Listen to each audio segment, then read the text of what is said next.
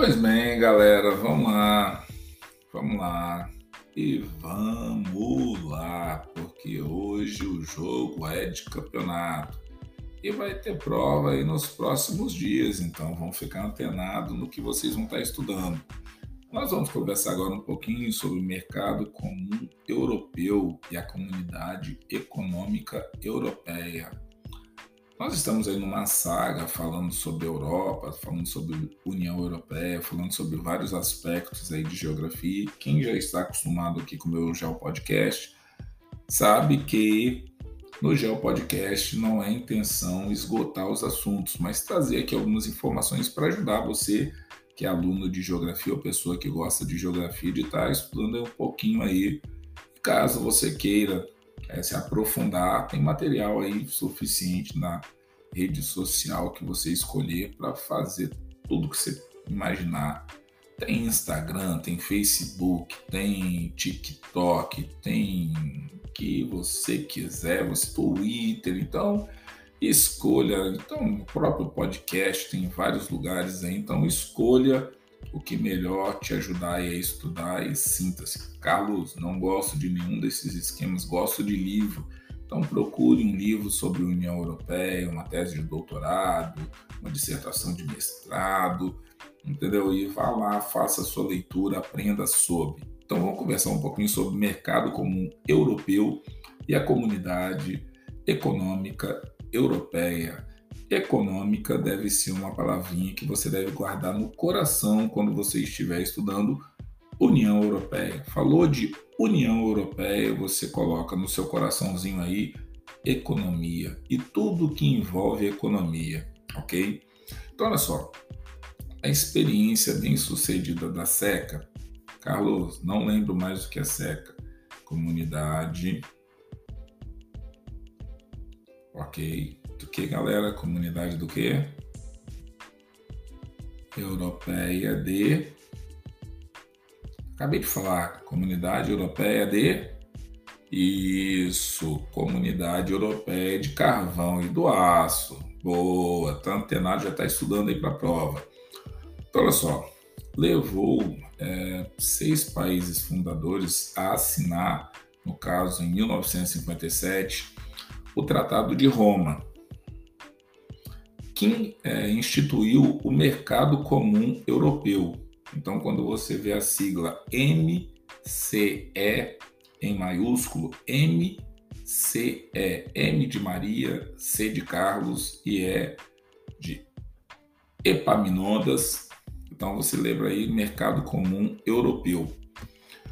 Ampliando a abrangência do acordo anterior e permitindo a livre circulação de pessoas, de capitais, e serviços entre os países membros. Então, as pessoas já tinham um, um fluxo normal entre os países da Europa, mas volta e meia tinha que estar se identificando, fazendo uma série de situações e às vezes isso daí causava impedimentos na circulação das pessoas.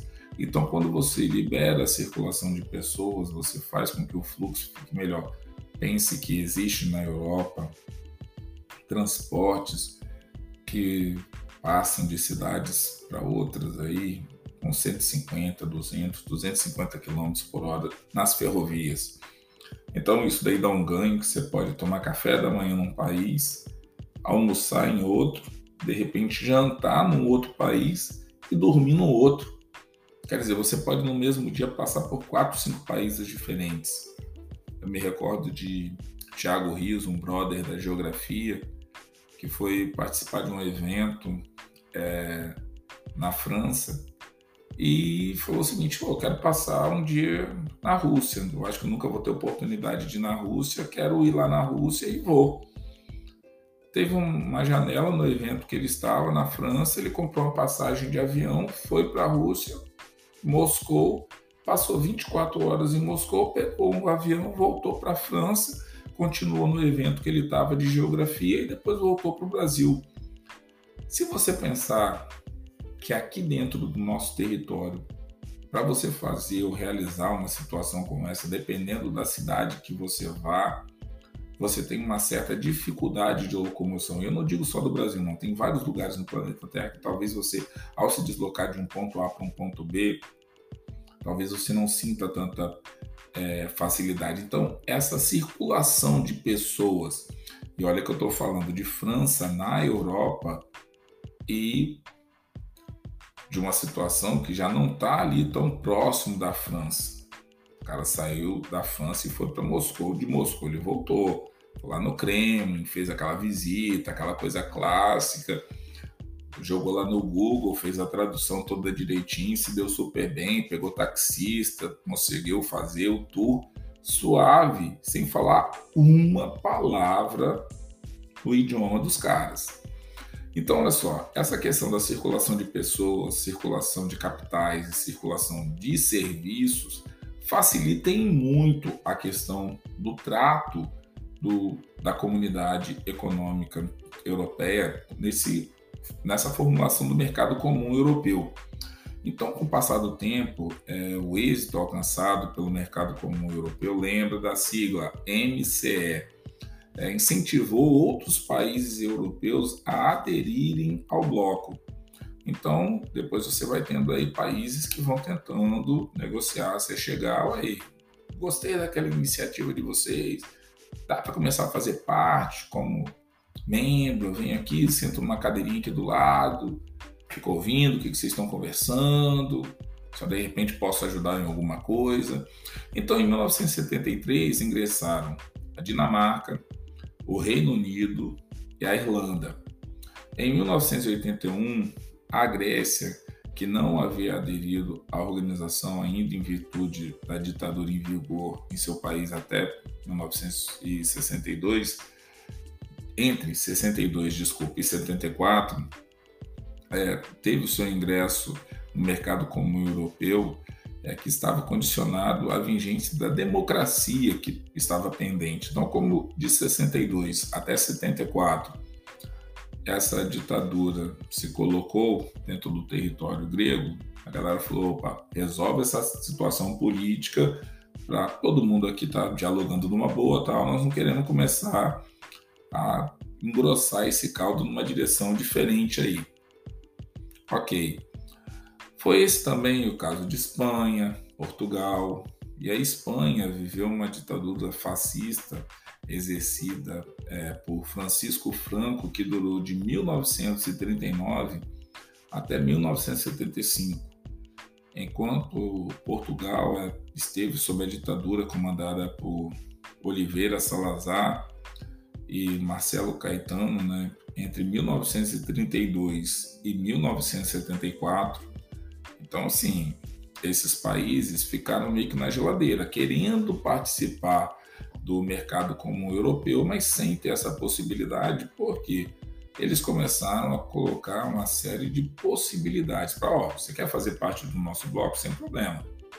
Estamos aqui abertos a todo mundo para circulação de pessoas, circulação de capitais, circulação de serviços, mas, contudo, entretanto, porém, nós pedimos algumas contrapartidas dos países. Então, assim, que o espaço seja democrático, que as pessoas tenham. Nós já passamos aí, antes da Primeira Guerra Mundial, Primeira Guerra Mundial, Segunda Guerra Mundial, períodos ditatoriais, e nós não queremos isso dentro do bloco. Não vamos misturar alhos com retalhos.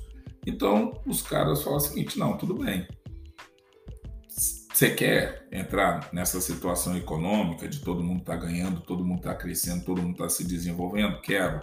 Então resolve dentro da sua casa essa situação democrática. Depois, nós vamos dar um tempo para ver se você de fato vai fazer isso daí perdurar. E aí nós vamos criando estratégia de estar tá colocando você dentro do bloco. Então, em 1986, esses dois países ingressaram no caso, no mercado comum europeu, estou falando aí de Espanha e Portugal. Então, a Europa dos seis passou é, para a Europa dos 12. E em 1985, o mercado comum europeu, já formando uma grande comunidade de países ou estados, passou a se chamar Comunidade Econômica Europeia. E aí muda a sigla. Por isso que eu falei com vocês várias vezes aqui. MCE, Mercado Comum Europeu, muda para Comunidade Econômica Europeia. E aí, de fato, entra a palavrinha que depois, quando se transforma em União Europeia, tira-se essa palavra econômica, mas detalhes, galera. Se você tem que falar de União Europeia, você tem que pensar sempre que foi a economia que foi o balizador para tentar aproximar esses países. E aí, é, o que nós chamamos hoje de União Europeia, nesse período, depois de 85, passa a se chamar Comunidade Econômica Europeia, porque de fato a economia que começou a ser, não sempre foi na verdade, né, o balizador para unir é, esses países e através desse processo transformar essas nações em, nações mais democráticas. Tá certo, galera? Espero que vocês estejam gostando do material, estejam curtindo, estejam estudando, ninguém esteja dormindo numa hora dessa, nem roncando. Mas se também estiver dormindo e roncando, não tem problema. Volta depois, escuta o podcast com mais calma. Pega aí o celular, o tablet, o notebook, vai fazendo mapa mental sobre, é, conversa com o colega do lado, pede ajuda na sala de aula entendeu? Professor não entendi quando você estava falando lá de mercado comum europeu, depois mudou para mercado econômico, e aí o que, que foi que deu? Pode perguntar, galera. Isso daqui é só um material de apoio que eu faço para tentar ajudar vocês aí quando eu não estiver perto de vocês, tá certo? Mas se você precisar na sala de aula, é só perguntar. Então vamos que vamos, galera. Vamos lá para o nosso próximo Geopodcast, que esse aqui já deu o que falar. Fui.